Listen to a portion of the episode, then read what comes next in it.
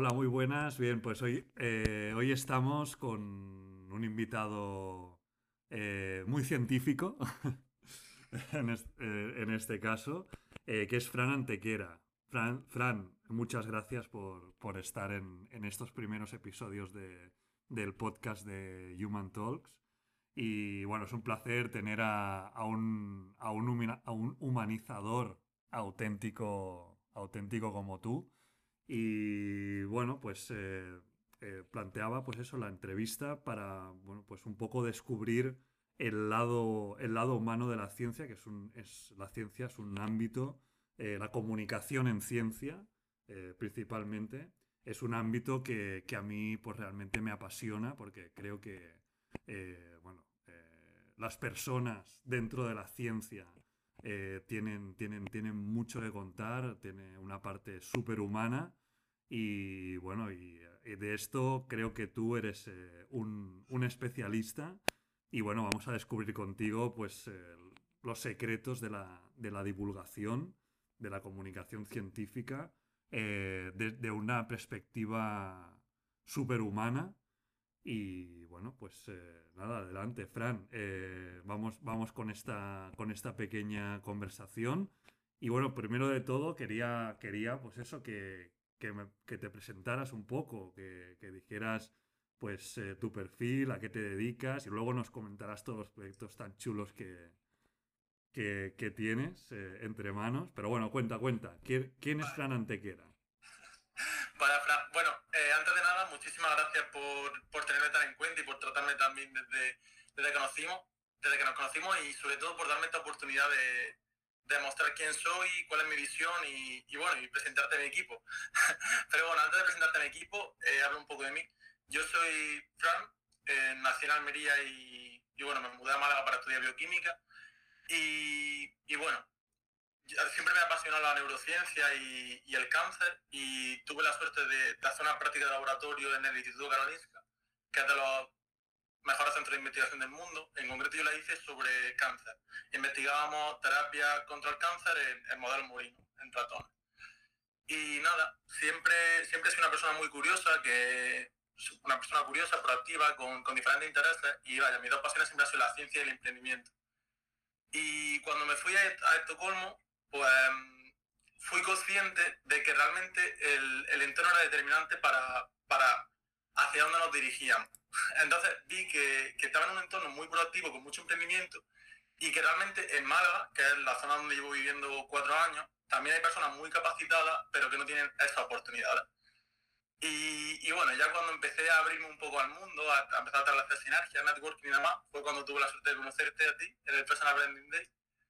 Y, y nada, pues aquí estamos. Muchas gracias. Bueno, sí, es verdad que en ese, en ese momento creo que realmente no es por, por hacer la pelota ni nada, pero creo que realmente la suerte eh, fue mía de, de poder conectar eh, de una manera tan humana contigo y con muchas otras personas. Y de alguna manera eso, esos, esos pequeños cafés humanizadores, ¿te acuerdas? Que, los llamábamos así eh, fueron un poco el germen de, de este, de esta pequeña revolución que, que- viene de, hace tiempo, pero que tomó forma real eh, de Human Talks, eh, pues a partir de ahí, partir sobre todo, me acuerdo y por eso eh, quería también empezar el podcast contigo, porque es un- algo que, que que surgió precisamente en nuestro, en nuestro, en nuestro encuentro virtual, ese café que, que hicimos, y vimos que, bueno, que realmente, pues, a partir de hablar, hablando de la ciencia y eso, pues realmente vimos que, que había una pulsión humana a nivel general, y bueno, entonces ahí, pues, un poco eh, cerré esta, esta creación de, de grupo, eh, pero bueno, eh, pues eh, creo que realmente la, la- la la suerte fue mía en, en su momento de poder conectar entre otras muchas personas contigo.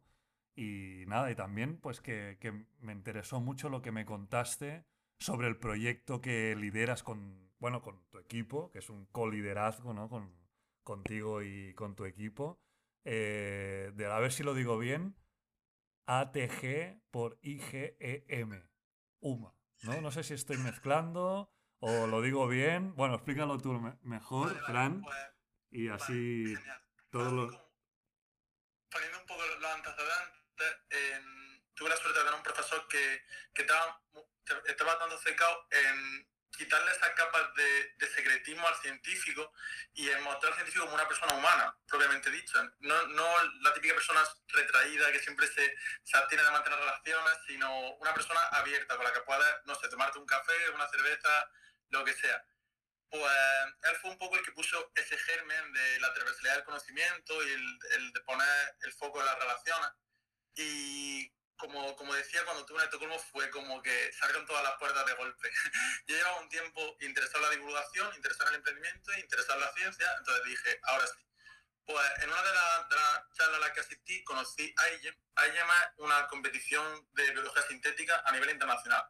Todos los años reúne a equipos de las mejores universidades del mundo, Yale, Cambridge, Oxford, Harvard, y compiten por desarrollar un producto que solucione algún problema desde la biología sintética o ingeniería genética. Eh, esto suena difuso, ¿a, qué se refiere? Realmente solucionar algo desde la parte científica. Y nada, pues se, pueden desarrollar fármacos, se pueden desarrollar mm, bioreactores mediante lo que, por ejemplo, produzca cerveza, se pueden hacer algún tipo de antibiótico, mm, lo que sea. O si hay agua de agua con residuos, depurarla para hacerla apta para el consumo humano o al menos para diferentes actividades. Y nada, cuando, cuando me enteré de esta oportunidad dije, Buah, sí que realmente esto me lo tengo que llevar como a casa porque mi universidad no, no tiene mucho prestigio y algunos años he intentado esto, pero como que ha, ha, faltado ese impulso. Entonces ya empezamos a irlo, empecé a hablar con profesores que me han inspirado sobre todo, colaboradores dentro y fuera, y dije, esto tiene que salir adelante. Entonces nuestro proyecto es ATG y, como vamos a participar en IEM, en esta competición que, que digo, pues dije, pues ATG por IEM UMA. UMA es Universidad de Málaga. Vale. Y, y, nada, pues tenemos por una parte el, el, proyecto que vamos a desarrollar, que luego lo puedo, puedo hablar un poco más sobre él, aunque no, no esté del todo definido. Y por otra parte, un movimiento de formación que queremos promover vamos, eh, llevamos unos meses desde, octubre ofreciendo cursos, congresos, mucho, mucho contenido divulgativo para que todo el mundo tenga acceso. Tenemos una newsletter, una página web y demás. Y esto yo creo que fue lo que, lo que nos hizo conectar, que es la forma de divulgar que tenemos. Correcto. Porque, sí, sí, sí, es así, es así. El caso es que yo creo que, que, la mejor forma de conectar con alguien es, es, el humor. Entonces nosotros queríamos transmitirlo como, vamos, va a aprender sobre algo tan serio como el cáncer, pero de forma graciosa. Ahora hay que tener especial cuidado con el humor porque hay humor más blanco y humor menos blanco. Sí, eso Pero bueno, yo, creo que desde el principio lo hemos enfocado con un humor fresco, así inocuo. Y, nada, la parte de divulgación está teniendo buena acogida en radio y demás. En Instagram estamos ya, hemos pasado ya los mil seguidores y, bueno, con la newsletter igual va bien. Y luego pues, estamos organizando diferentes cursos, que si cursos de, de diseño gráfico, orientado a la ilustración, programa informático con MATLAB, eh, para mejorar la parte de Microsoft. Qué bien. y que, bueno, la verdad es que eh, en su momento me compartiste, bueno, pues este, este par de artículos creo que fueron eh, sobre, bueno, pues uno era, hablaba creo que sí, efectivamente sobre cáncer, ¿verdad? y otro sobre otra cosa, pero me interesó muchísimo la, manera de, explicar las cosas, que en el fondo son cosas súper complejas, eh, súper serias, pero de una manera tan fresca, tan humana, buscando esta, esta conexión emocional, esta conexión humana que creo que es imprescindible. Y qué importante lo que me estabas comentando ahora del enfoque eh, hacia lo humano, ¿no? Hacia, hacia ¿no? Del, cambio de paradigma un poco de, de, la comunicación o divulgación científica de, bueno, para adentro, ¿no? Intrínseca de la, del campo, hacia afuera, de, de, hacerlo de una manera fresca, como comentas tú, de una manera con, con humor, eh, bueno, al final, de una manera humana, ¿no? Y este, este cambio de paradigma de, de la ciencia hacia adentro, ¿no? De todo eh, muy estructurado, muy científico, sin dejar, sin dejar de ser así, enfocarlo de una manera, yo creo que lo estáis haciendo muy, muy, muy bien eh, enfocarlo de una manera sin dejar de ser serio, porque son temas serios y tienen que estar bien definido y todo bien trabajado, comunicarlo de una manera emocional, humana, conectando con, el humor, conectando con, las emociones. Y eso creo que, es un valor añadido tremendo, tremendo y, es un punto de inflexión en la, en la manera de, de comunicar la ciencia. Entonces, eh, bueno, eh, ya sí que te quería, si quieres, bueno, no sé si quieres añadir algo más de IGEM, pero yo te quería eh, preguntar y profundizar sobre esto, sobre, sobre el punto de vista humanizador, humano, en la divulgación de la ciencia y, la importancia que, que, crees que tiene para, para la ciencia, para llegar a todo el mundo. Vale, yo creo que que la pandemia ha puesto más de manifiesto la, gran barrera que hay entre la población y la ciencia. Como que, como que nos ha costado mucho llegar a, a la gente de aquí y decirle, hey, que te tienes que poner la mascarilla porque si no te la pones puede pasar esto, o te tienes que poner la vacuna, o tal, o cual. Quiero decir, hay cosas, desde mi punto de vista, hay cosas que son más subjetivas y cosas como que todo el mundo deberíamos conocer, por así decirlo. Porque al fin y al cabo es que mm, el conocimiento es libertad y, y si no sabes pues no sé, que por ejemplo no deberías comerte carne en mal estado. Quiero decir, puede ser que te comas la carne y que pasen, que pasen cosas realmente malas. Entonces, mm, eso, yo creo que, que, no ha sido, no me gusta la palabra culpa, pero si tuviéramos que decir culpable, yo creo que son, ambos bandos han han sido lo que han contribuido a esta situación, a esta, distancia. Entonces creo que por una parte la sociedad debería estar más abierta a escuchar a los científicos y por otra parte los científicos deberían quitar esas capas que lo alejan de ellos y, e intentar conectar. Y con la divulgación lo que yo percibiendo unos cuantos años, cuando empecé a documentarme, es que en general los los divulgadores senior están como un poco más alejados, porque al fin y al cabo, si quieres conectar con las nuevas generaciones, tienes que, que pasar un formato más online, no tanto de, de, congreso, sino a lo mejor, no sé, mediante una aplicación, mediante un juego, usando, no sé, referencias de, de juegos como el Fortnite o el Among Us o algo así. Y luego los divulgadores más jóvenes, como la hiperactina, que es de, de biomedicina, Quantum Fracture, son como más, dinámicos. Y eso sí que están llegando un poco más, pero están llegando como a, la gente mm, de 20, 30 y los años están llegando como a 50, 60. Pero hay una franja que, que no, sabes cómo, no sabes cómo entrarle. Entonces, nada, nosotros pues estamos también evaluando el nicho. El nicho que tenemos es sobre todo gente de nuestra edad, pero poco a poco estamos como intentando un formato que, que, pueda atraer a todos, teniendo en cuenta que habrá cosas que interesen más y cosas que interesen menos. Y respecto, respecto al papel humanizador de la ciencia, creo que, creo que es fundamental, porque al fin y al cabo, si, si tú estás comunicándote con alguien y esa persona no se identifica con lo que le dices, no, no te va a prestar mucha atención. Quiero si, si considera que, que, lo que tú estás hablando no le toca directamente, realmente. Entonces. Sí, sí, sí, claro, que es que es así. Si no si al final si no, ¿no? Conectas en cualquier ámbito de la comunicación, si no conectas con lo que le toca realmente a la persona, de alguna manera, bueno, pues eh, esa persona, lo que comentabas antes, va, no, va, no va a generar interés, va a decir, bueno, esto no es para mí, no, este mensaje no, no conecta conmigo, no paso de esta información, ¿no? Al final. Exacto.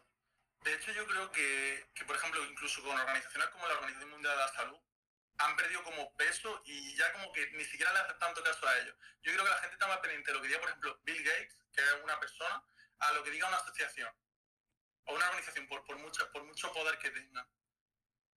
Entonces, cuando, cuando, cuando me propusiste eso, lo de por algunos temas de lo que podemos hablar, de la comunicación en laboratorio contra empresas, yo creo que, que una persona por, mucha estima que el público le tenga, en el momento en el que, en el que, pueda, en el que puede prever que hay cierto interés económico de atrás, como que son un poco más reacios.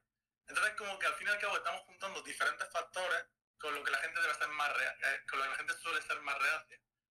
Y, nada, yo creo que, que como lo debemos afrontar es como intentando eh, entendernos un poco más, entender las diferentes posturas y tender puentes donde hasta el momento había río. Sí, sí, sí. No, claro, es que efectivamente, ¿no? Además, eh, bueno, esto eh, enlaza mucho, mucho con, con, lo que comentabas, ¿no? Este, este planteamiento del que hablamos sobre si son las personas las que deben liderar la comunicación o son las empresas, las organizaciones científicas, laboratorios, eh, bueno, pues organizaciones, ¿no? Al final, que, deben coger el, el, testigo de la, de la comunicación. Bueno, pues al final sea como sea, tiene que ser a través siempre, ¿no? Entiendo de, de, la parte humana, de la parte de, de, las personas, de la parte, ya sean que pertenezcan a, organizaciones o a empresas o, a laboratorios, o sean eh, profesionales individuales eh, científicos, eh, creo que es más interesante que nazca esa comunicación de la, de la parte humana, ¿no? Porque al final, y conecto un poco con el manifiesto Club Train, que, del cual realmente pues me baso mucho, mucho, que bueno, es un manifiesto pues, eh, que pone en, base eh, lo que es la, parte humana de la comunicación empresarial a cualquier nivel.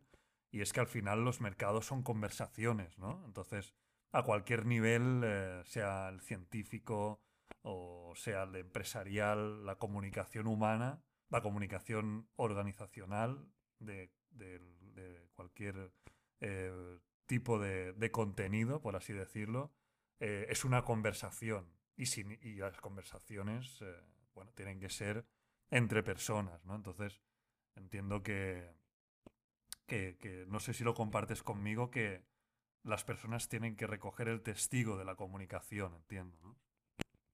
En la, en la ciencia, que es, tu, lo que tú... Sí, sí, sí. Como, como dices, en todos los ámbitos, pero en la ciencia especialmente, y creo que, que, bueno, alguna de las herramientas que podemos utilizar es sin duda el humor para conectar y también la, vulnerabilidad. En el sentido de eso, el conectar por la parte más emocional. Porque es que, aunque si lo que hablábamos antes, si una persona no quiere escucharte, aunque le des los argumentos más lógicos del mundo, no te va a escuchar. Pero en el momento en el que ya entra en ese en, esa conexión humana más, primaria, yo creo que ahí ya sí, sí que se sienta, se sienta a escucharte o a leer tu, tu artículo o así. Y también creo que, que, en esta era, como hay tantísimos estímulos, es mucho más complicado captar la atención de alguien.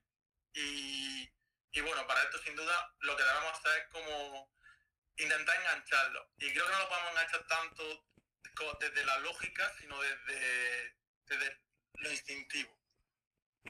Qué, interesante, qué, interesante lo que, lo que comentas. Y, me, gusta mucho lo que, has, lo que has comentado sobre la vulnerabilidad que en ciencia. Y me da la sensación que la ciencia le cuesta ser, vulnerable, ¿no? Comunicar desde la vulnerabilidad. Eh, desde, claro, porque de alguna manera, cuando la ciencia muestra su vulnerabilidad, se siente precisamente eso, ¿no? Eh, vulnerable, porque la ciencia tiene que ser fuerte, tiene que ser, tener siempre la razón.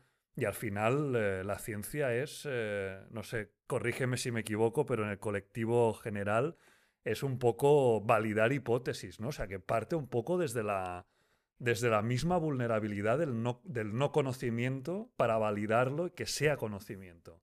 ¿Por qué crees que, que, la ciencia le cuesta tanto mostrar su lado vulnerable y, tan importante para la conexión humana que es la, vulnerabilidad, ¿no? Para generar estos puentes. Claro, yo creo que, en general como que la población no acepta algo cambiante, en el sentido de si tú dices algo hoy, lo que dices se tiene que mantener en tres meses. Y si tú quizás lo que estás diciendo hoy es lo que conoces a día de hoy, la gente tiene que entender que en tres meses a lo mejor conoces más o, o como tú has dicho, ha testado una hipótesis y ha resultado que, es falsa. La ciencia, el método científico defiende que todo puede ser falseado. Es decir, defiende que solo es verdad lo que hasta el momento hemos, hemos, no hemos podido desmentir, pero, pero tenemos que entender que siempre, nunca vamos a saber la verdad absoluta. Si la supiéramos, la, ciencia no, tendría nada que hacer. Claro, no existiría. Claro, claro, que, estamos continuamente creciendo, aprendiendo, errando, siguiendo. Y creo que, que la gente no entiende esa parte de, de que algo puede, puede estar mal. Como que no, no toleran esa, esa incertidumbre. Ellos quieren verdad absoluta. Y, y, yo creo que a veces la ciencia pretende como ofrecer verdad absoluta, aunque no lo sea, y cuando resulta que no lo son, es como, ¡buah! La ciencia nos ha fallado. Sí, sí, sí, sí, realmente. Como consumidor de ciencia y mea culpa, en tono mea culpa, la verdad es que sí. Eh, y, ah, quizás hace falta eh, eh, comunicadores que se atrevan a mostrar esa vulnerabilidad y a decir, oye, mira, ha, pasado en, en, toda la gestión de la pandemia, ¿no? Vamos aprendiendo sobre la marcha, vamos validando cosas que pensábamos que podían ser así, está yendo bien, pero pero realmente estamos eh, aprendiendo sobre la marcha y tomando decisiones. Eso es complejísimo. Pero sí que es verdad que, bueno, pues ahí la ciencia está mostrando toda su vulnerabilidad y creo que es necesario comunicación que muestre esa vulnerabilidad.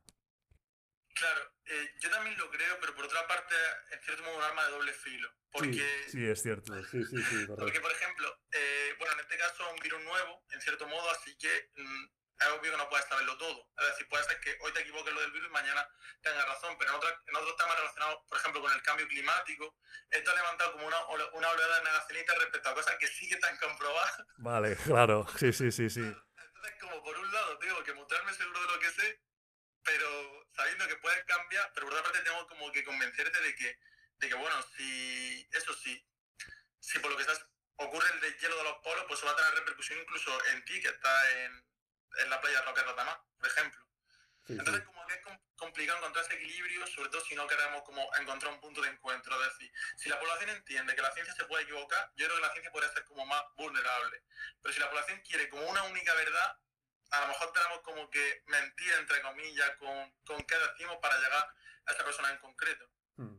No, y, todo esto es súper interesante y qué humano, ¿no? Al final, eh, la ciencia como nosotros, que somos los humanos, que somos los que la desarrollamos, eh, tiene pues eso, ¿no? Esa, esa, vulnerabilidad y esa, y esa a veces, eh, por así decirlo, incoherencia. Eh, bueno, esa, pues hoy una cosa es, es correcta, mañana validamos que no lo es, mañana sabemos que sí lo es, ¿no? Y negamos lo que sabemos que es cierto, pero que no nos lo creemos, ¿no? Entonces, bueno, esto es la complejidad de, humana y a la vez la gracia, ¿no? De, no tener una verdad absoluta, porque si no, ya pues ya lo sabríamos todo y la ciencia no tendría lugar. Entonces es súper, súper interesante y creo que ahí eh, la humanización en, la, en, el campo de la ciencia, la saber comunicar muy bien todos estos recovecos humanos es eh, súper interesante y bueno, quien quien domine este poder de comunicar de manera humana realmente puede dominar mucho lo que es el ámbito de la divulgación científica. Sí, sí. Entonces, bueno, pues oye, eh, ya como última pregunta, eh, aunque ya prácticamente la, hemos, la hemos contestado, y es una pregunta que te hago sorpresa, y, es, y voy a cerrar todos los capítulos del podcast eh, Human Talks con esta pregunta, pero te la hago a ti de, sorpresa de entrada, como, como, eres el primero, te ha tocado. Y es, bueno, y seguramente más invitados que no lo habrán escuchado antes y también será sorpresa, ¿vale? Yo no, no, no lo voy a decir, por si acaso. Estoy preparado. y es, es, muy fácil y muy compleja a la vez. Eh, ¿Cuál crees que es el poder de la humanización dentro de tu, campo de trabajo, en este caso de la divulgación científica? ¿Cuál crees que es el principal poder de, la humanización? El humor, sin duda el humor. Muy bien. Perfecto. La frase de. Ayer, precisamente la volví a escuchar y dije, guau, cuánta razón tiene. De que la sonrisa es el acto más revolucionario. Yo creo que si, si, consigue, si consigue que una persona sonría, esa persona ya te va a escuchar y, y va a poder convencerlo o divulgar ciencia, que al fin y al cabo es lo que se trata. Pues perfecto, con esto me quedo para, finalizar esta, esta, charla humana. Eh, bueno, esta frase tremenda y, así es, al final el humor y la, y la sonrisa conecta con, esa parte, como comentábamos antes, más primaria eh, y, esa conexión se, se, genera rápido y a partir de aquí pues puedes, puedes comunicar eh, prácticamente ¿no? todo, todo lo que quieras.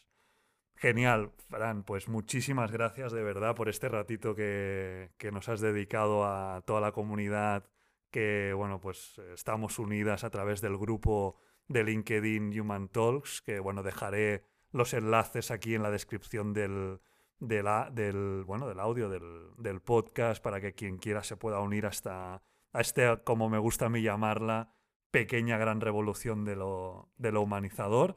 Y Fran, ¿dónde te podemos encontrar?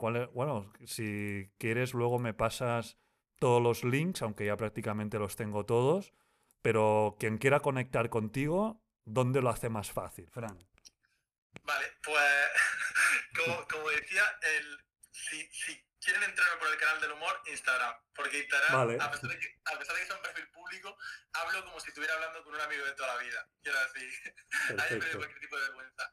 Y ya en el aspecto más, más profesional, sin duda LinkedIn. Pero LinkedIn al fin y al cabo tiene como su, sus reglas, por así decirlo, y no, al menos por el momento no me estoy expresando tal y como soy, en el sentido de me estoy mostrando como un profesional. Vale. Pero bueno, Instagram. Luego te paso los enlaces y, nada, y quieres conocerme un poco más, pues estaré encantado de, tener un, nuevo amigo. Perfecto, perfecto, Fran. Muy bien, pues entonces dejaré también eh, los links a, a los proyectos que, que hemos comentado, eh, que tú lideras con, con tu equipo y que son tan interesantes que de verdad recomiendo mucho leer artículos, pasarse por la web, chafardear, como decimos aquí, eh, investigar, ver qué, se cuecen en, esas webs, porque realmente eh, los proyectos son muy interesantes y son súper, súper, súper humanos. Muy bien, Fran, pues muchísimas gracias de nuevo, gracias por este ratito, por explicarnos el poder de la conexión, conexión humana en la divulgación científica y nada, eh, sigamos humanizando. Vale, muchísimas gracias. Y bueno, muchísimas gracias también por hacerme partícipe de esta, de esta revolución que, como te dije, yo creo que va, va a tener mucho éxito. Muchas gracias. Gracias. Chao, nos vemos pronto. Adiós.